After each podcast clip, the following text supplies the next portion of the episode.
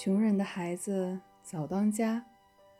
刚上大二不久，就有许多同学不约而同地想到了自己找点活干，不是挣些生活费贴补家用，就是攒点寒暑假的活动经费。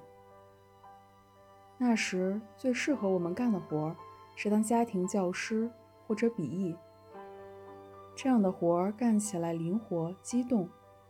可以见缝插针地利用业余时间完成，不会耽误学业。可是上大二的学生去推销自己，并把自己卖个好价钱，并不那么容易。我和小蔡曾一连几个中午骑着自行车到北大周围的居民区贴提供家庭服务的启事，却应者寥寥。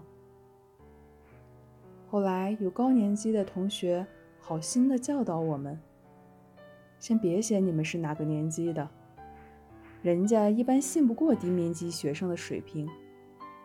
等有人来了，大家见了面，再坦白也不迟。”我们这样一方抓药，果然成功。第一个来四幺零的家长，与其说是看好我们的本事。不如说是被我们的服务态度所动，而我第一次骑车去人家教课时，还是满脑子的《简爱》和《玛利亚》，音乐之声女主人公。